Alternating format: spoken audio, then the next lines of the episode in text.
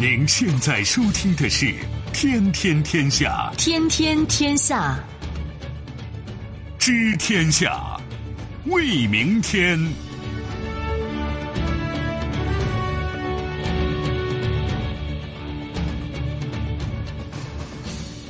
听众朋友们，大家好，欢迎您收听今天的《天天天下》，我是主持人梦露，有请本节目评论员重阳。你好，重阳。各位好，接下来我们还是要对刚刚过去二十四小时国内外发生的新闻事件做出关注和点评。人类首次嫦娥四号成功着陆月球背面，难言之隐。印度首枚登月探测器发射再延期，项目提出至今已过去十一年。走马上任，美国代理防长沙纳汉正式上任，首次开会强调中国的重要性。各有打算，各国提前布局后美国时代的阿富汗、伊朗与塔利班会谈。未来你好。北京明年在重点区域建成 5G 车联网，自动驾驶可试运行，一语中的。任正非发文华为员工，把网络安全隐私保护作为最高纲领。稍后的时间我们会为您进行逐一点评，也欢迎您持续关注河北广播电视台综合广播。除了传统的收听方式，您可以在手机上打开蜻蜓 FM 或者是极听客户端，找到天天天下，关注我们。今天我们首先来关注嫦娥四号成功着陆月球背面。一月三号上午十点二十六分，嫦娥四号探测器成功着陆在月球背面东经一百七十七点六度、南纬四十五点五度附近的预选着陆区，并且通过鹊桥中继星传回世界第一张近距离拍摄的月背影图像，揭开了古老月背的神秘面纱。这次任务实现了人类探测器首次月背软着陆，首次月背与地球。球的中继通信开启了人类月球探测新篇章。哎，终于上去了，是吧？这个事情大家牵肠挂肚将近一个月了。其实这一个月不到啊，时间里边很多朋友和我在探讨为什么为什么这么半天上不去。其实我个人也很着急哈。另一方面呢，多少了解这方面的知识，它可能是两个原因。一个原因是什么呢？它的轨道其实比较复杂，这和大家聊过，因为它不像我们就是打高尔夫球或者打台球这样一杆进洞啊直线，它不是这样的，它的路线是曲里拐弯的。而且最关键的，你知道，它肯定要考虑三个很重要的天体：日、月。地因为这三个天体，哪怕是月球吧，其实相对于我们那个航天器来讲，它尺寸都是非常大的，那么引力也就非常大。所以你要设计它的轨道路线，这是非常讲究的，这是一个因素。当然，即使考虑这个因素，大概五六天从地球到月球，应该问题也不大。那你说这二十来天干嘛呢？就是等，比较专业的说法就是等日出。因为大家知道这个。一个是我们这次这个航天器呢，就嫦娥四号，它里面带的能源，这个能源是什么？应该通称可以算核电池，它是一种同位素热电池，就给它供这个能源电能哈。但是这还不够，更主要的它需要靠太阳能，就是它有个大翅膀，大家知道，你打开那个太阳能电池板，那个就需要太阳光的照射嘛，光伏电池嘛，照射产生电能，才能保证它一系列的行动吧。关键下面问题是一个天文问题，用学术的教科书的说法是这样，就是说。地球上的一天和一年分别是地球自转和公转一圈的时间，这个我们知道。在一天之中呢，你可以看到地球上，你可以看到太阳从东面升起，从西面落下，这个我们也知道，有黑夜，有白天，这个昼夜的交替。在月球上的某一位置要完成一次同样的过程呢，是二十七点三个地球天，二十七点三个地球天，也就是六百五十五小时的时间。和月球绕地球公转的周期是一样的，是这样的，等于说我们这个航天器呢，嫦娥四号用了几天的时间就到了月球轨道，就在那转。你可以降低轨道，你得等。说到底，我们要落下去呢，要赶上月球天亮，它天亮之后，太阳能电池就可以充电了，就可以马上运动，是这么一个过程，就需要等。所以我们等的时间长了一点，但是整个这个过程是很完美的。他也发来了照片，显示呢，不但是他成功的降落了，而且呢，通过中继星就是鹊桥呢，向地球传输信号也没有问题。那基本上，我个人理解，这个当然任重道远是吧？还有很多事情要做，很多任务要完成，但总的来说，航行是比较顺利的，而且是准确准点的抵达了目的地。下边该干活了，那它肯定就是永久的留在那儿的。关键是要把相关的信息通过中继星能传给地球，这是我们一直在期待的一件事情。刚才我们说到如此厉害的嫦娥奔月，就不得不提提鹊桥了。由于嫦娥四号落在月球的背面，它的通信信号完全被月球遮挡了，与地面通信是十分困难的。为了保障嫦娥四号抵达月球背面之后与地球能够联系上，早在去年五月份，给嫦娥四号奔赴月球背面牵线搭桥的鹊桥中继星就已经成功发射，并且顺利进入环地月。拉格朗日 L 二点使命轨道实现了通信信号的接力。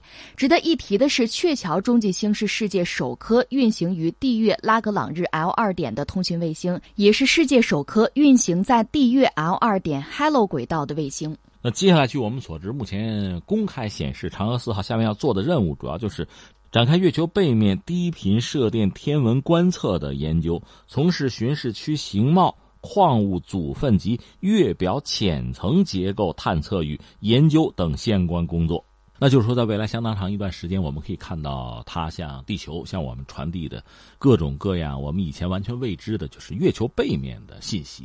想想这个事儿，就让人这个心驰神往。因为之前呢，这方面的传言非常多。像我个人有的时候也对那些八卦的新闻比较感兴趣啊，比如说有什么宇宙飞船、外星人什么的，或者你看网上经常会有这样的阴谋论，就是美国人之所以不再登月，原因就是受到了某种神秘势力，比如说外星人的警告等等等等。还有猜测说月球本身就是一条巨大的宇宙飞船啊，外星人的、外星智慧生命的等等等等。呃，当然，以我们人类目前的见识，我们大概对哪怕是外星生命，我们也会有一个推测。就如果有外星生命的话，以人类目前了解的，你就拿化学元素周期表吧，就相关的这些元素摆在这儿。如果真有所谓的造物主，也就所谓自然，如果他挑的话，就是构成生命、构成这个高度发达的智慧生命、智慧文明的这个基础和人类差别不应该太大。就大家有这样的这个判断，什么碳啊、蛋白质什么，还是这套东西。那只不过文明程度也许比我们要高一些吧，比如它发展的更久远。但是如果咱们做一个哲学上的判断，就是很多事情都是两面看，辩证一点嘛。你发展的更久远，那可能你技术更发达，但是你积累的一些麻烦、矛盾和问题，恐怕也会更多。这就像我们，你说人类追求个长生不老，是吧？你觉得挺好，是吧？享受人生很多乐趣哈。人类未来发展会有很多新的发明创造，但是你别忘了，你活得长久的话。那你的那些涉及到负面的东西的哈，呃，痛苦的东西的，它也会积累，也会增加，你也会多体验啊。没有人告诉我们说，我们这个长生不老或者延年益寿，我们只挑只享受人生好的那些东西啊。所以，假设真有外星文明，恐怕他们遇到的麻烦未必比我们就少。这是我的想法啊，放在这边不论。总之，我们这个探测器到了月球背面呢，能看到以前人类完全不知道的那一面。就我们这回对月球的认识。可以说会完整一些吧，这对整个人类来讲肯定都是一个好消息。当然，实话实说，据我所知，美国人之前提出来过想在月球背面着陆，有过。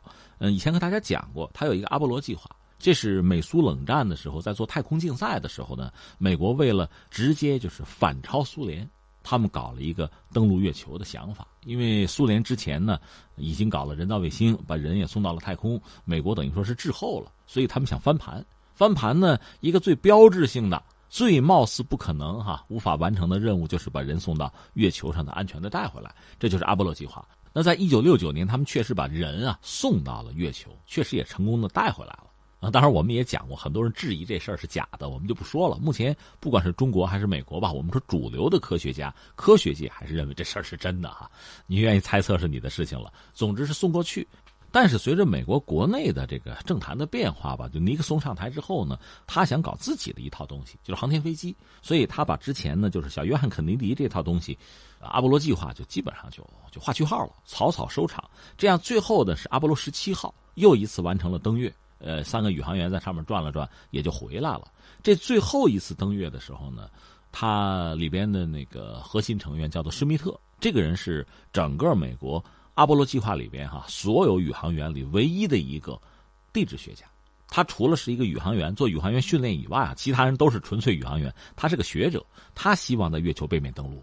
当时和他联手的还有这个 NASA 的一个科学家叫做法克尔，他甚至提出了具体的方案，但最终这个事情没有成功，就是大家觉得一这要花钱，第二要冒更多的风险，所以就算了，所以只是纸上谈兵，停留在纸面上。就是假设我们给美国人机会来，你再来一次，能不能成功？你也不好说人家肯定不成功，但是这确实要冒很大的风险，最终也没有做。呃，那现在由中国人把这个事情做了，就是我们把我们的探测器放到了月球的背面去，可以看到整个人类自有人类以来吧，到现在始终看不到的月球的背面。我们来看一看那到底有什么。当然，常识告诉我们，它和月球的正面差别不应该太大。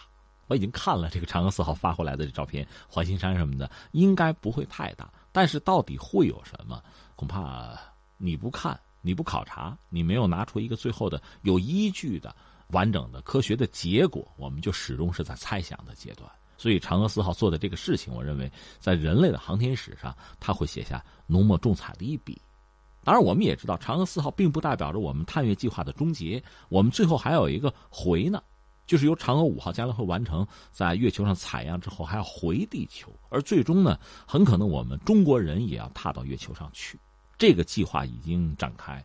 你看那个珠海航展上，我们那个重型的运载火箭，就是所谓的长征九号，它的模型似乎也已经亮相了。就是我们的未来几年呢，在这方面还会有大的突破。我们注意到最新的消息，就是美国宇航局 NASA 的局长向中国嫦娥四号团队表示了祝贺，也表示这是人类史上的第一次，更是一项令人印象深刻的成就。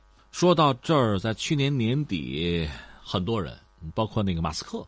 呃，在念叨中国的航天领域取得的成就确实不凡。在二零一八年到年底收官的时候呢，当然我们很多媒体就很自豪了，力压这个美俄啊，我们这个打的航天器从数量、从成功率上都非常之高了，这是很让人骄傲的一个事情。放眼未来呢，我想中国人在航天这个领域，在空间吧，在宇宙空间会施展自己更多的抱负。那相形之下，我想我们会很开放的一个心态哈。将来我们也会欢迎和非常多的国家展开航天领域的合作。这个和之前，你看就之前几十年，你看一看，就是美国也好，欧洲也好，甚至俄罗斯也好哈，在航天领域的合作上，对中国基本上持一个警惕和排斥的态度。我觉得我们将来的这个态度，这种开放的心态，和他们会形成鲜明的对比。这个我觉得一方面确实验证了我们的能力，同时也展示了我们的自信。当然，在将来这种合作恐怕是以我为主，而且呢，我估计我们会有我们自己的条件和标准的，那看他们达不达标了。说完了嫦娥四号，我们再来说说月船二号。月船二号呢是来自于印度，印度的首枚登月探测器发射再次被延期。印度原定在一月三号发射月船二号月球探测器，但是因故再度推迟。官方表示目前无法确定发射日期。印度一直希望与中国在探月工程上比试一番，但是现在看来呢，并不顺利。我国上月成功发射嫦娥四号月球探测器，开启人类首次被月登陆之后，印度媒体对月船二号的期待水涨船高，表示其将会在月球南极未勘探地区进行登陆，同样是人类的第一次。印度从2007年开始与俄罗斯就这个项目进行了合作，俄方负责提供登月降落舱，但是双方在2013年解约，此后印度。独立研发降落舱，印度空间研究组织主席金斯旺博士向媒体表示，这次取消的理由是因为2018年下半年火箭发射任务过于繁重，对于月船二号计划造成了影响。另外，值得一提的是，印度上周五刚刚通过自主载人航天计划。这是印度哈，我倒觉得提醒大家也没有必要一定拿印度和我们来比。印度人家是想和我们比，但是我觉得作为我们。不一定非要和人家比，对吧？我们可以和那些比我们经验更丰富的或者成果更丰硕的那些国家去比，对吧？我们要比，恐怕和俄罗斯啊、和美国比一比有必要；和印度比吧，我倒觉得不太有必要，因为这方面他们显然比我们弱，这是实话。这个弱，我倒觉得是两方面。咱们做点学术探讨啊，一个探讨是什么呢？我觉得是在这个规划上，另一个才涉及到在具体的实施上。这是两个层面哈。刚才你谈到，他说了很有意思的一句话，就是他们的负责人就讲，二零一八年发射任务太频密、太频繁，影响月船二号，这就是典型的统筹出了问题嘛。我记得那以前我们国内有一个叫蒋百里的军人，也是个学者吧。那个钱学森是他女婿，他是个旧时代的军人嘛，他写过一本《国防论》，我也曾经讲过，他不是也想过对日这个方略，他在日本留过学。他想跟日本打仗，他就觉得赢也罢，输也罢，关键是不要和他谈和，不要和他讲和，这是他对日的方略。他还说过什么呢？就是说讲一个国家很关键的几个要素吧：人、物、东西嘛，还有组织，这三样凑在一起才行。那你要说人，中国十几亿人，印度也不差呀。那你要说东西论物，其实大家也差不了太多。实际上，关键还是在组织，在这个管理上。因为你说印度现在这个月船二号好像有点不顺，是吧？不光是这个，它其他很多领域的故事是差不多的。是举两例吧，一个你比如我们说它的那个核潜艇，它有核潜艇了，现在啊，就是那个歼敌者哈核潜艇。但你知道他当时怎么想的？最早呢，他想搞一个五千来吨的攻击核潜艇，这个路数是绝大多数有核潜艇的国家采用的共同的路数，包括中国，就先搞攻击核潜艇，成功了吧？没问题是吧？从中间切开插一个分段，然后它就成为一个大一号的弹道导弹核潜艇。很多国家都是这么干的，当然有例外，法国例外。法国先搞的这个弹道导弹核潜艇啊，那是他这个国家需要啊，没办法，就不说了啊。印度是这样的，他原来也想先搞这个攻击核潜艇，搞得差不多了，就设计什么差不多了，忽然改主意了。估计他是想跟中国对标嘛，他说我要搞成弹道导弹核潜艇，就是你攻击艇还没有造呢，设计还没有完成呢，改主意了，要搞一个弹道导弹核潜艇。啊，说起来简单，切一刀插一个分段进去就完了哈。你真正造起来，你想这是件容易的事儿吗？搞出来了，搞出来，但是它那个弹道导弹啊，这不是发射战略导弹吗？它那导弹射程是多少呢？七百公里，这是个什么概念？还不如朝鲜呢。那你说是印度人笨吗？显然不是，是他规划，我认为出了问题。等于说走着走着活变了，转轨了。那你看底下人得抓狂，得疯了，对吧？是这么一个事情。他的航空母舰就是自己搞航母，也是这样的。他从英国买的这个旧航母、二手航母，装备自己的海军用。后来呢，他目前啊，现在唯一的航母叫维克拉玛蒂亚，也翻译成超日王啊。呃，这是他历史上有名的一个王朝啊，就是超日王，就是从俄罗斯搞的，俄罗斯的二手航母帮他改装的，这是四万吨啊。但是呢，他也想搞自己的，就是完全是独立自主搞航母。其实他的工业实力是撑不住的，甚至连钢板他都搞不了。所以，他需要从俄罗斯进口钢板，而俄罗斯这个产能不够，他只能等。这个实际上是印度的现状。那你要老老实实的也不是不行。他最早设计的国产航母叫蓝天卫士，两万吨，用那个英国的那个海妖战斗机哈。呃，咱们平心而论，它能造出来。但是呢，搞到一半改主意了，两万吨不行。听说中国航母都六万吨，我怎么也得四万吨吧？他就改了。那你想，这意味着什么呢？这个不是说我们造个模型啊，捏个面团你一改，整个很多东西都变了。那来吧，重新来吧，等于说在这个图纸上就开始折腾。而这个航母现在造到什么程度了？反正在水里泡着呢，西装呢。之前的下水反反复复可能都有三次了。那这一年在这个水里边泡着，也没见有太多的进展，这速度就就很慢。所以我要说的是什么呢？规划，就这个谋划呀。组织管理这个能力其实很重要，我觉得这给我们来讲也是一个提醒，或者说也是一个警钟，就是我们中国人做事情哈，特别是航天，大家都认为我们做的不错。什么叫做的不错呢？花了相对少的钱把事儿办了，而且这个事儿做的在全球能排上名，这是很不容易的。你说我砸钱砸的多，最后还出来点成果，关键看你砸多少钱了，关键你是不是冤大头了，是这样一个状况。但是印度这个事情，我觉得给我们还是一个提醒。其实不光是说这个航天领域啊，什么造核潜艇啊，就是我们平常就我们日常我们的工作，我们是做媒体的，对吧？那我们自己家里面有自己的生活，我们有自己的单位啊，什么事业啊、公司什么的，差不多。你想这个问题没有？你要说人，你要说物，说到底钱这些东西吧，你跟高的比没有，你跟低的比你还是有的，就是你条件肯定是达到一定的水平了。关键在于管理和组织，关键在于你的统筹，你能不能运筹帷幄，你能不能高瞻远瞩？很多企业、很多单位麻烦就麻烦在这儿了。其实你说人和人能差多少？都在这拼命干，一天就是二十四小时，对吧？你干不出二十五小时来，这个其实问题不会差太多。真正的差距不在这儿，就在管理组织上。这是印度刚才我们讲，在这个方面，我觉得他们可能是有一些问题。翻回来再说另一个问题是什么呢？你刚才讲，他们之前印度人也很聪明，他们知道自己的优势，就是在大国之间，他们有左右逢源的优势。其实不管是和欧洲、和俄罗斯、和美国关系都不错，缺什么，反正你要肯花钱，人家就能帮你。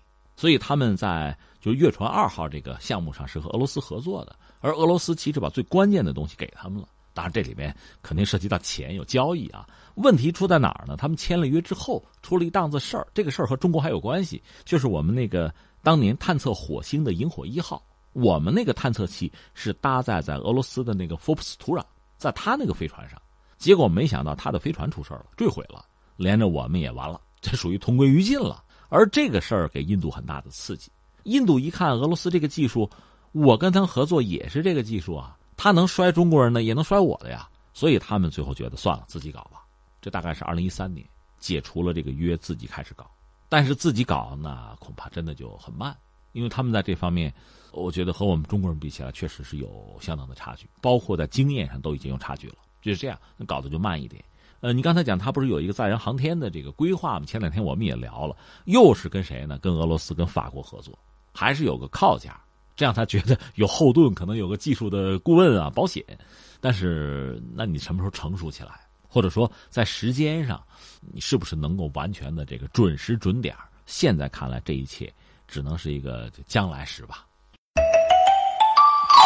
新的一年开始了，美国政府还没开门，但是代理防长上任了。马蒂斯辞职之后，美国国防部代理部长帕特里克·沙纳汉二号正式走马上任。尽管美国正在叙利亚、阿富汗等地对抗激进武装分子，但是沙纳汉在掌舵五角大楼的第一天，却连说了三遍“中国”，敦促军事部门的部长们记住这一所谓的优先事项。一名匿名国防部官员表示。沙纳汉在会议中告诉团队成员，既要专注于正在进行的行动，也要记住中国、中国、中国。另外，有官员表示，沙纳汉支持五角大楼对中国采取强硬立场。他在制定2018年美国国防战略报告的过程之中发挥了非常重要的作用。而这份报告将中国界定为战略竞争对手，提出对美国繁荣和安全的中心挑战是来自中国和俄罗斯的长期战略竞争。完全是意料之中的事情。你看，特朗普上台之后，他这个班子一轮一轮的换，换掉的人已经很多，我们就没有必要一一的说了。印象最深的一个是蒂勒森，就是前国务卿，这个位置太重要，对吧？你看，当年那个希拉里·克林顿也做过美国的国务卿，奥巴马时代，据说他是在天上待的时间最长的美国国务卿，就是一直在坐飞机啊，全球跑嘛。国务卿这个角儿很忙嘛。呃，蒂勒森。老头七十多了不容易哈，吭哧吭哧这儿跑那儿跑的，忽然从特朗普推特上看说啊，把我给开了是吧？这是一出。然后马蒂斯，马蒂斯我们讲过，我对这个人印象很深刻。你看他外号叫疯狗，那就是可以说嘴很大吧。在美国军方历史上，你比如巴顿，那很能讲的，那话很大的是吧？也可能惹很多的麻烦。但是马蒂斯这样的人，他成了美国防长之后，就伺候特朗普之后，真的是很少说太多的话。很克制自己，他还是个所谓外号叫武僧，一辈子也不结婚，看书。据说家里是个小型图书馆，这么一个主哈。而且好像共和党、民主党那对他评价都比较高，就他是比较稳重的一个人。居然和特朗普就没法相容，最后等于说辞职也是被开了嘛。说到底，人家不喜欢你嘛，在很多政策上发生尖锐的矛盾。而且特朗普说他很不客气。我看特朗普评价马蒂斯在阿富汗啊，说他在阿富汗这活干的哈很糟。他在阿富汗失败了，这话对于一个将军，曾经的将军哈，现在的这国防部长来讲，这话这这这简直就是耻辱呗。所以你看，确实是拧不到一块儿去，那就一拍两散吧。那现在上了这个沙达汉呢，就很有意思。他在波音干了三十年，然后二零一七年呢，他进入美国的国防部，就当个副部长吧，没当多久。现在哎，看这意思要转正，反正现在是代理啊。至于将来特朗普是不是愿意就提名他？呃，任用他这是一码事另外呢，其实当官嘛，这个官位嘛，很多人是盯着的。美国防长这个位置，很多人都在盯着。但是大家一看，哎呀，马蒂斯这个下场是吧？很多人就退缩了，说这特朗普不好伺候。就是你作为一个国防部长呢，等于说你要替美国军方说话，要考虑美国军方的利益，要从美国军方的角度考虑怎么样完成就是国家派给自己的任务。而这个和美国总统现在看来，有的时候它不是一码事儿。甚至矛盾还很大。以前呢是可以有一个彼此之间相互的这个容忍啊、宽容啊、理解，现在好像没有了。马蒂斯临走的时候，呃，给手下还写了封信，他里边谈到了林肯，他对林肯很崇拜，而林肯对他的这个防长是很很信任的。而现在他得不到这些了，那大家认为你这就是暗地里还是骂特朗普的嘛？表达不满嘛？是这么一个状况。那沙达汉上台之后呢？一个是先先已经产生了一个影响，就是美国空军订了一批加油机，那个加油机是波音的，但是他在波音干过，这玩意儿还得避嫌是吧？所以这个事儿不能马上交货，先把这事儿就耽误了，这是一码事儿。但一般认为这位可能身段是比较柔软的。说到底，既然是特朗普让你干，提起你来了，那你就得按照老板的意思，人家就想干嘛你就跟着喊，然后投其所好。现在你看特朗普这身边这圈里边，一个是副总统彭斯，呃，另外他那个国家安全顾问就是博尔顿，那基本上就是你说什么我就马上也跟着说什么，就完全是要迎合是吧？叫这个曲意逢迎是吧？呃，这么个角色。但是你要想迎合特朗普，你要摸准老板的脉门嘛。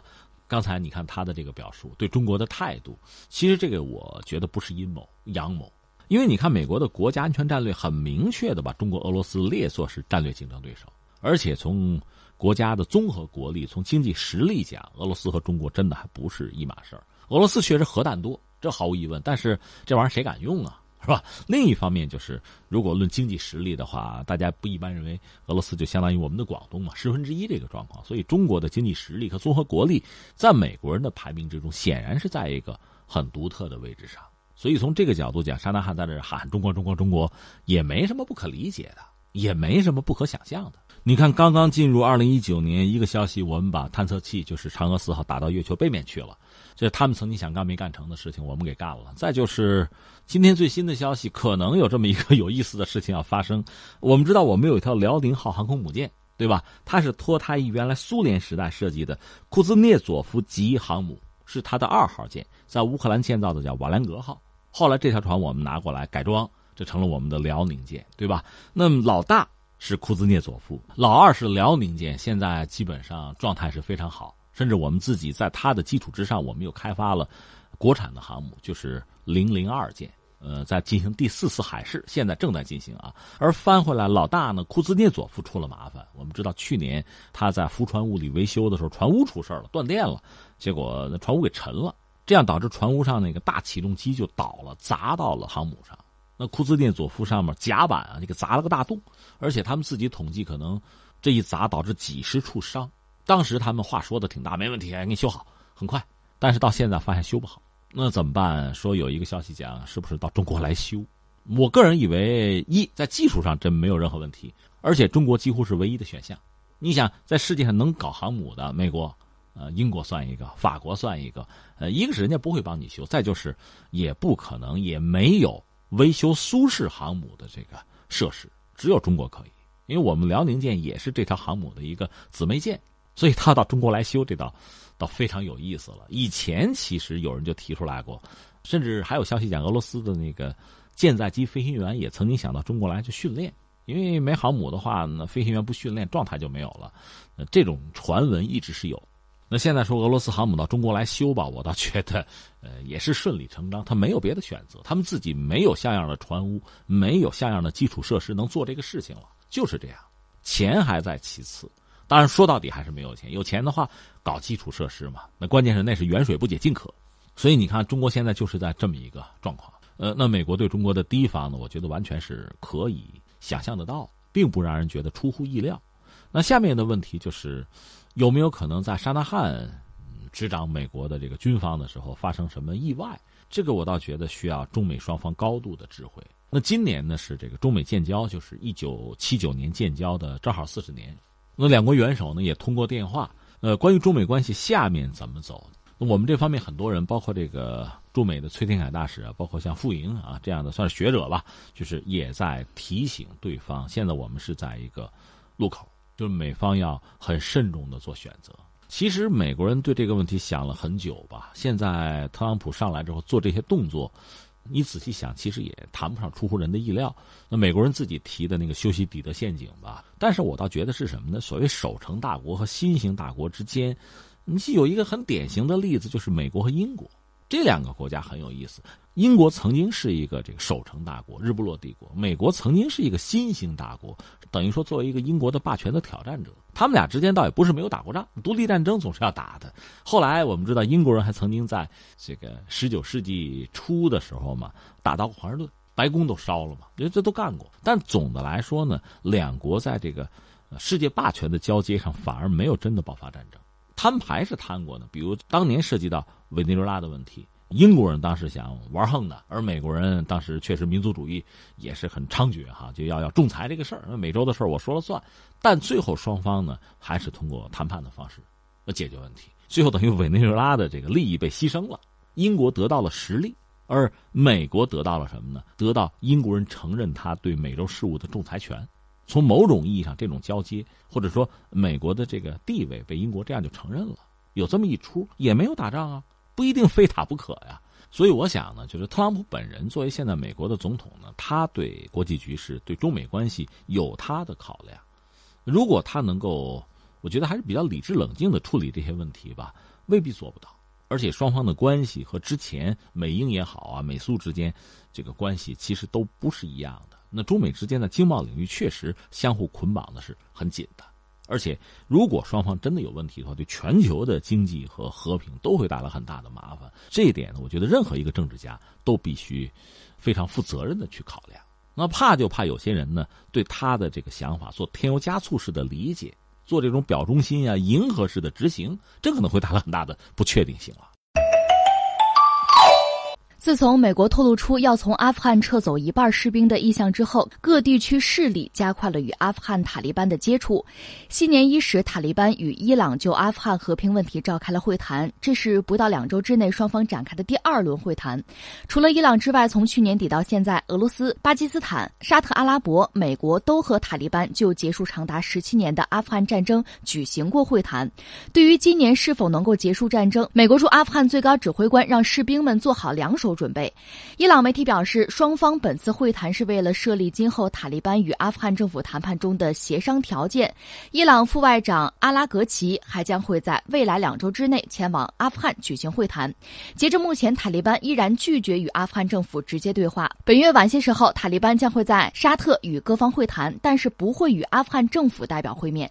二零一九年，美军从一些地方撤军，那看来是一个大新闻了。一个是从叙利亚，特朗普前一阵嚷嚷说要撤，这个让很多人感到很意外，包括他的盟友啊。确切的说法应该是三十天，三十天就撤。但是马蒂斯先撤了，是吧？这个事儿闹到现在呢，前两天我们也说了，就是在美国国内一些政客和特朗普想法也不一致，也做了一些沟通。那特朗普现在最新的说法说什么呢？在叙利亚撤军四个月吧。四个月的时间撤，理由是什么呢？那很多重装备我怎么办？要么我送盟友，要么我往回运，要么我原地就销毁就炸掉，反正需要时间，一时半会儿撤不了。但是四个月时间差不多啊，反正我承诺了，承诺了我要做到。这是在叙利亚，目前我们看呢，似乎美军撤兵叙利亚这个事儿已成定局，至少他们是这么说了啊。下面就涉及到阿富汗，阿富汗怎么还有七千人吧？就是美军啊，还有什么北约其他一些人。总的来说，你撤不撤？或者你先撤一半还是怎么着？有时间表没有？大家仿佛是感到这一天可能要到来了，这个临界点已经就接近了。但是具体什么时候，美国没有说的很清楚，特朗普也没有说的很清楚。刚才我们说在评价马蒂斯的时候，特朗普不是说他在阿富汗很失败，已经给他下了一个定论，那就是美军在阿富汗的行动很失败的。呃，你可以拿马蒂斯做一个替罪羊，那就是美军反正不成功，而且这意味着什么呢？之前。应该说，从奥巴马时代，美军的一系列在海外的举动嘛，包括在叙利亚也好，在阿富汗也好，阿富汗待了十七年了，就是那都不成功嘛，是这么一个状况。所以我来了，哥们儿把这事儿就结束了，这是他目前给自己的一个标签儿。所以不管怎么说，不管时间表是不是已经很确定、很明确，美军要撤离阿富汗，这个大势所趋，大家是明白，心里有数。在这个状况下呢，那就抓紧布局吧，各有各的打算吧。你比如说。阿富汗目前的这个现政权，你可以说它叫喀布尔政权，因为它主要是首都这块它控制着。另外呢，就是塔利班了。塔利班如果现在看到了胜利的曙光，就是美国人要撤，喀布尔这政权呢，他又控制不了全国，那我岂不是就可以卷土重来了，对吧？如果是这样的话，我没有必要以这个现政权作为一个谈判的对象了。我不跟他谈了，对吧？因为他现在他找我谈啊，是这么个状况。而与此同时呢，在阿富汗周边还有很多国家都伺机而动，因为阿富汗一旦将来发生大的变局，美军撤走，他国内的政治势力等于要重新洗牌。大家判断是不是塔利班还要卷土重来，要上位？那原来那个政权怎么办？原来那个官僚体系啊，政治架构怎么办？这是可能面临一个比较大的变数。一个是阿富汗国内可能政治势力啊重新洗牌，另外就是在整个地区。因为随着美军撤走之后呢，原有的这个力量的平衡会被打破，可能会出现权力真空，谁来填补？啊，彼此之间的博弈早已经开始了，相关的国家都不可能掉以轻心。嗯，伊朗也好，俄罗斯也好，包括巴基斯坦也好，这几个主要的国家，甚至印度未必不担心、不关注，因为我记得，呃，去年了嘛，特朗普曾经忽悠印度来，你们跟我们一块儿吧。那印度当时想的是什么呢？涉及到阿富汗的重建，我们可以掺和掺和，但是你要让我派兵什么的接你的盘，那我可不。这是印度的态度，但是显然他也不可能置身事外。就这么多的国家都在这盯着，其实我们自己也要小心。阿富汗真的要发生大的变化之后，对我们的国家安全、对我们的国家利益会产生什么样的影响？这个恐怕早就应该有这方面的应对吧，有这方面的这个预料是这样。刚才你谈到一个很有意思的国家是伊朗，那伊朗确实很独特，在哪儿呢？在中东这个盘子里，它是唯一的波斯人，他不是阿拉伯人，但是他们呢是呃一个伊斯兰国家吧。呃，他们本身呢是什叶派，这个和周边很多国家也不一样。那你说在阿富汗这样一个国家里，他和什么人比较亲近呢？有一般大家看到这样的这个国家，因为涉及到宗教嘛，那这个往往是我们看他和一些派别远近亲疏的一个标准。伊朗和阿富汗边界大概不到一千公里，九百六十公里吧，这个边界有就是肯定是在一起，搬不了家的，相互之间的影响是。不可能避免，不可能回避的。另外呢，我们刚才讲，伊朗本身是什叶派，阿富汗的什叶派里边有一个叫做哈扎拉人，那么伊朗和这个族群关系是比较密切的，当然就主要提供一些支持啊、资源啊、啊一些军火啊、帮助啊，这是他们能做到的。长期以来是有这个联络。另一方面，这个哈扎拉人呢，恰恰又受到了塔利班的迫害，在塔利班执政期间，他们是受迫害的。因为还涉及到宗教一类的问题吧，所以你可以理解成塔利班本身和伊朗之间，按咱们江湖的词叫有梁子，是有矛盾、有摩擦的，而且长期以往就是这样子。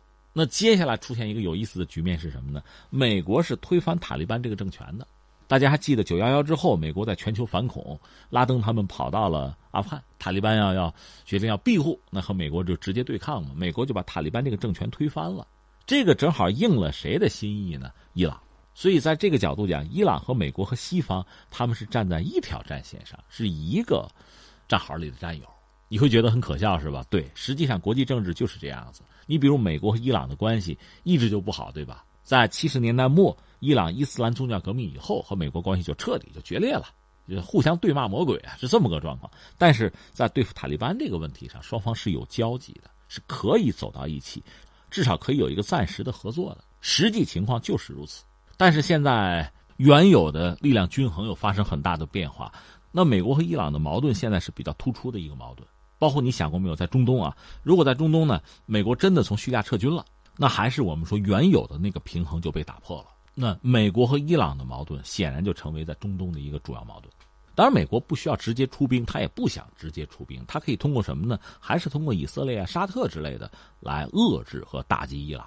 这是我们说，在中东，美国和伊朗之间的矛盾和博弈可能会升级啊。那翻回来，在阿富汗难道不也是这样吗？不还是美国和伊朗的关系怎么处吗？那伊朗现在在做这个工作，和塔利班有接触，而美国呢，早就指出，或者说早就在这个批判伊朗，说你跟塔利班混在一起，哈，这个不行啊，我们不接受。而伊朗呢？恐怕还是我行我素，这一贯也就是这样子。那他和塔利班接触，显然也有他自己的用意在里边。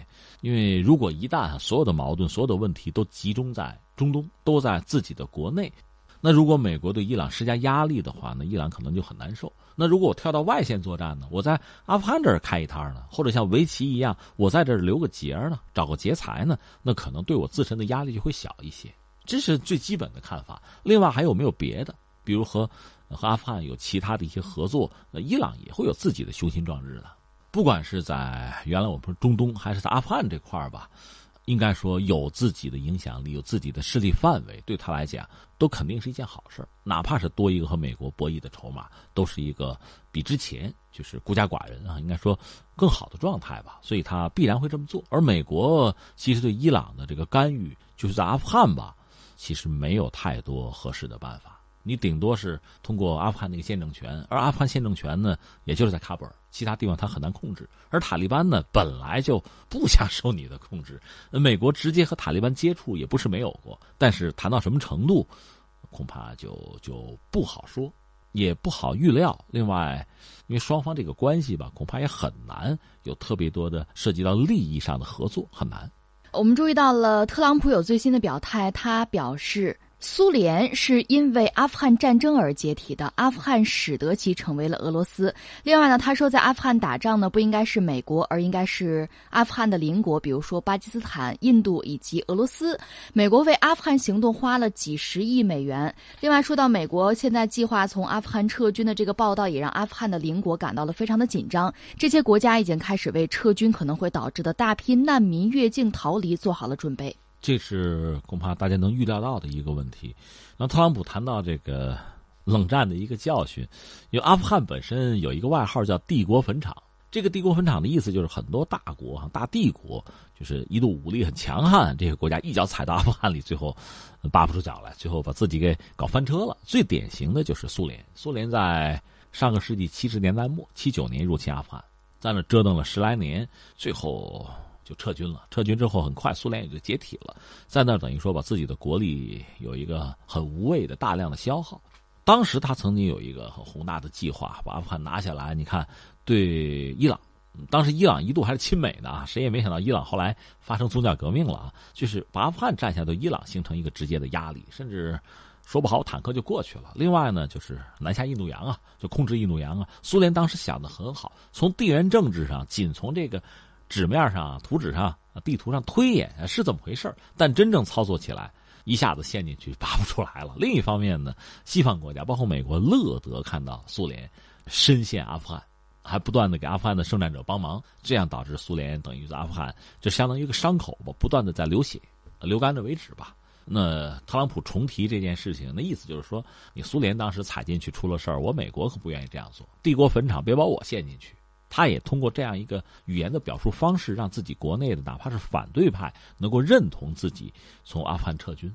我想他找的是这样的一个依据吧。那另一方面，确实，如果美国力量一旦撤走的话，阿富汗可能会面临一个变局。这个变局最简单的也是，目前阿富汗政府和塔利班之间会有一次对决吧。那这带来的可能是战乱，可能大量的难民会会奔逃，会越出国境。所以周边国家对此提高警惕也是必要的。我们再来关注一下北京的五 G 车联网。一份关系今后四年北京智能网联汽车自动驾驶发展的行动方案出炉了。北京市经信局最近呢对外发布了《北京市智能网联汽车创新发展行动方案（二零一九到二零二二年）》。行动方案提出，将会积极推动北京成为五 G 车联网重点示范应用城市。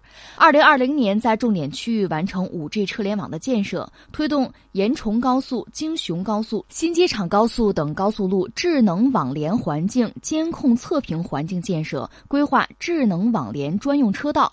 实际上呢，今后四年的行动将会主要围绕着车、路、云、网、图五大关键要素。车的方面，这四年将会强化自动驾驶技术的能力，推进汽车大脑生态建设，建设新型整车制造体系，加快量产 L 三、L 四级别的新车。吸引全球优势产业和技术资源在北京布局，形成智能网联汽车核心部件规模化的制造能力。按照计划，北京市智能网联道路里程将会达到两千公里。与这些道路相匹配的是辅建全覆盖的视频监测点位，实现信号灯。配时优化、车速引导、拥堵提醒等效率类的应用，开展路侧停车引导与计费低速作业车辆自动驾驶引导等综合协调示范应用。这个消息让人确实是眼前一亮哈！前两天我们节目你还你还问过，你说这个将来发财 哪几个方向？我就觉得确实涉及到这个高新技术这块它本身也是我们作为基础设施建设。以前我们讲什么铁公鸡是吧？那是传统的。钢筋水泥的，那现在可能真的涉及到很多这个智能城市的、五 G 的，这些都算到基础设施里边来了，所以这儿可能有巨大的商机。话音未落，你看北京现在出台这个新的规划，他说的是明年，二零一九年的明年应该是二零二零年是吧？我刚看这个新闻吓一跳，以为今年这事儿就要办成呢。那明年这事儿要真成了也了不得。呃，为什么呢？我们一样一样说吧，我们就拿着这个自动驾驶啊，拿这个无人汽车说事儿吧。这个是这样，我了解不是很多哈。最早的无人驾驶车辆可能一九二五年就有了，当然那个时候那个车你可以把它理解成一个大遥控玩具。你看现在小孩子几岁小孩三岁小孩就可以拿个遥控器遥控个汽车，拿手机遥控就可以。但这叫玩具，汽车并不能自主。但是呢，这也有意义，它毕竟是无人驾驶的，就没有人在这个司机的这个位置上哈。那在一些比如说危险环境，在一些人不适宜直接坐在车里边的环境，那可能还是有用的。到现在你看，在这个军事领域，包括中国在内研发这种无人的装备，这都是有的。放在一边不论哈，这个叫做无人驾驶汽车，可能有点名不副实。那今天就是现在我们看到的，确实就是依托于我们现在技术的进步。你比如互联网的技术啊，呃，包括现在我们说什么五 G 啊、人工智能啊、大数据，就这些东西能够催生、能够真的托举起无人驾驶技术，这个玩意儿就是名副其实了，就是真的了。但是我看到的数据吧也不一样。你比如有一家很知名的自动驾驶产业的一个研究机构，刚刚发布了一个最新的报告吧，这是去年底的报告。它列出来大概是未来十年最有可能把 L 二、三、四这几个级别的自动驾驶汽车带进消费市场的公司，它列了十八家，分了几个梯队。按他这个，这是国外的一个报告，他分的是什么呢？排在第一梯队的，他认为有这个啊，福特、通用。呃，尼桑、戴姆勒，这是第一梯队。他们认为的第二梯队是什么呢？我们经常提起的那个谷歌那个威诺，这类的宝马什么的第二梯队。那第三梯队包括像百度、Uber 等等，这是在第三梯队。他们是这么分的。那这个有没有道理呢？不知道，这是他们的一个分法。但是我们也知道，还有说法讲，现在谁做的最好呢？谷歌也有这个说法，就是那个威某。它的技术发展程度代表了目前自动驾驶技术最高的成就，也有这个说法。而且他们确实已经推出了这个商业无人驾驶出租车服务，就是那个 w a m o One。查了一下，这东西确实已经存在，开始运营了。这是我们知道这个状况。另外，在全球范围内，确实也有一些城市吧，呃，包括我们国内啊，深圳什么的，在做这个事情，就是无人驾驶汽车上路这个问题，大家觉得已经到这个阶段了。那我们国内在这方面做的最早最好的。是不是还应该是百度啊？呃，这是一个说法啊，准不准确的大家参考吧。也有人讲，现在呃，美国在自动驾驶技术这个领域应该说是最为先进，而且它先后有像加利福尼亚、像亚利桑那，还有这个德克萨斯，另外俄亥俄这四个州已经允许开展自动驾驶的测试，这样导致就很多就全球很多的厂商就把自己的无人驾驶的车搬过去就测试了，包括那个呃 Uber，Uber 已经出事了，已经撞死人了，是吧？就是。在那做测试，这是目前我们看到一个就是百舸争流的局面吧。刚才我们讲了那个有一个 L 二、L 三、L 四几个标准是不一样的，它对应的确实也是就在无人驾驶技术开发上不同的厂家、不同的企业吧，侧重点是不一样的。现在玩这个自动驾驶、搞这方面研发的呢，当然一部分是传统的汽车业，传统汽车业考虑的是什么呢？就是让驾驶员更安全，负担更小。那从这个角度讲，传统的这个车企呢，他们会把无人驾驶技术作为一个很好的辅助和补充，还不是主角。这个水平一般被认为是 L 二、L 三那个阶段。那到 L 四就不一样了，应该说就比较自主了。嗯，这个自主其实你像大家知道我对这个航空比较感兴趣，比如美国当年搞的那个 X 四七 B，那是一种无人驾驶飞机，在航空母舰上可以完成自主的起飞和降落。已经做到，但是他们现在把这个项目给放弃了啊，可能就离真正的使用还远，放在一边不论。总之，这个技术本身呢是有，呃，一个是需要成熟，就积累大量的数据啊实践；再一个可能成本过高，这就没有办法普及。但是这个技术应该说进步还是很快的。我们理解呢，你如果真正的一个自动驾驶技术，应该是达到一个什么水平啊？就是作为自动驾驶汽车。它能够实时的获取这个道路上，就是说这个城市上，几乎是你从监控就能够调出来的所有的红绿灯的信息、道路的交通的信息、拥堵的信息都应该有。这可能就是车和城市很好的融合在一起，实现信息的交互。我理解这可能是最理想的状态。如果不是这样呢？比较简单的办法是什么呢？就是你这辆车本身。有摄像头、有雷达吧，进行自动的探测哈。同时，路边的行人啊、障碍物的这个监测反馈你有，也无外乎就是这个东西。那具体的细节就很多了。你比如说，真要发生碰撞的话，撞人还是撞物？作为自动驾驶汽车，你得告诉他怎么选择。这涉及到很复杂的东西了。实际上，你看，如果让一辆车没有人驾驶在路上跑，这个我倒觉得不难。难在什么呢？一个是现行的道路交通的规则，一个是现行的整个路面也好，甚至整个城市也好，整个交通的实时的这个状况和你这辆车怎么来匹配、来吻合，这是很关键的。所以我觉得这里面也是分着不同的层次。比较简单的层次呢，无人驾驶汽车，你别想那么多，你就盯着周边就行了。这就像什么呀？鸟群，大家知道鸟的智商是很低的，对吧？但是一个庞大的鸟群在飞的时候，你会注意它不断的在变换队形，它鸟和鸟之间也不撞，而且一大群鸟飞的时候还能节省体力。它怎么做到的？据说很简单，因为鸟的智商有限嘛。这一只鸟只需要盯着自己，就是前边啊，左边右边两只鸟的位置就够了，别的你甭管，跟着走就行，不撞他们俩就没事那自动驾驶汽车，我觉得也有这个智商高低之分啊。如果智商低的话，那就是别撞上呗，啊！如果真发生意外，那就是理性选择嘛，就是这个，无外乎是这个东西。但是这个显然是不够的。随着技术的进步和人们要求的这个提升，那你要考虑的应该是更多。就在整个城市作为一个大的交通系统，你这辆车作为一个里边的一个成员吧，怎么选择路径，安全？而且迅捷的来实现自己的这个就运输的这个任务，这是很关键的。而这个不单是这个车怎么做，而且是整个城市的管理系统和车怎么进行信息的交互，就包括红绿灯，就包括哪儿堵不堵，包括监控的画面，你得让我知道，你得开放数据，这可就是政府的事儿了。所以你刚才讲到明年，现在二零一九年，明年是二零二零年，北京如果真的在这方面有大的突破的话，我理解呢，不单是车要突破。而是你城市的管理、交通信息这个共享这个领域，可能也需要有大的突破才行。另外，就是行人一定要注意交通安全了。如果说真的有无人驾驶的汽车上路的话，可能一些人，比如说不遵守交通规则，突然出现了，这个车如果能锁定两个目标，突然出现第三个目标怎么办呢？撞谁？对，就成了这个了。另外，怎么索赔？找谁索赔？车里没人，你怎么办？你说你找里边的乘客索赔？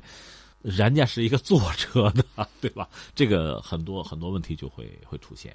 我真的是很赞同你刚才的那个说法，我们必须要未雨绸缪，形成一套非常好的习惯。我们就说省会石家庄现在大家在倡导，就是开车的要礼让行人嘛。我也听到很多开车的师傅的抱怨，就很多人啊，比如在路边这个斑马线这儿说过不过，过而不过，似过非过，你让我怎么办？而我一刹车，后边车可能要撞我。还有很多朋友玩手机，当然现在玩手机朋友玩出境界了，很多人专门走盲道，这样他脚底下有感觉，他不至于出事儿哈。但是你觉得这样好吗？你不觉得这样很危险吗？所以真的在自动驾驶啊，就无人驾驶汽车出现在我们身边之前，让我们作为这个人啊，肉人，作为一个也是一个交通的参与者吧，我们首先要学会真正的要遵守规则。有的时候机器不管很多，他脑子里就是那点程序啊。就是那几行编码啊，出事儿真出事儿啊！我们先学会遵守规则，先学会保护自己，这至关重要了。我们再来说说华为。最近，华为总裁办发布二零一九年的一号文件，是华为创始人 CEO 任正非写给全体员工的一封信，题目是“全面提升软件工程能力与实践，打造可信的高质量产品”。任正非表示，公司已经明确把网络安全和隐私保护作为公司的最高纲领，可信将会成为客户愿买、敢买和政府接受、信任华为的基本条件。可信不仅仅是产品外在表现的。高质量结果更是产品内在实现的高质量过程，是结果和过程的双重可验证的高质量。而只有全面提升软件工程能力和实践，才有可能打造出可信的高质量产品。我们要从最基础的编码质量做起，视高质量代码为尊严和个人声誉。我是专门找了他这封信，认真的看了看。你还要佩服华为，在目前这个应该说非常混乱的。局面之下，特别是在，真的是在一个是在市场上，一个哪怕是在国际政治经济的斗争的一个大博弈的大背景下，华为都是在风口浪尖可是他还是很淡定。在二零一九年到来的时候，他们在考虑什么？他们打算怎么做？你像我们有一些词儿很有意思，比如说找这个什么提手啊、抓手啊，或者找什么牵牛鼻子呀。我觉得他们确实要牵这个牛鼻子，是什么呢？你刚才谈到了，就是。其实是一个信息安全的问题、网络安全的问题。这个一是对他自身就很重要，再一个就是对使用他的客户其实更重要。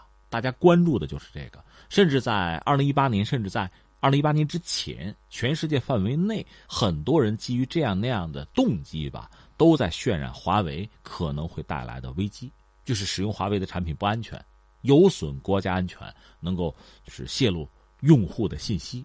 那华为既然面对了这样的质疑吧，总要拿出自己的一个态度来。之前他一直是在反驳。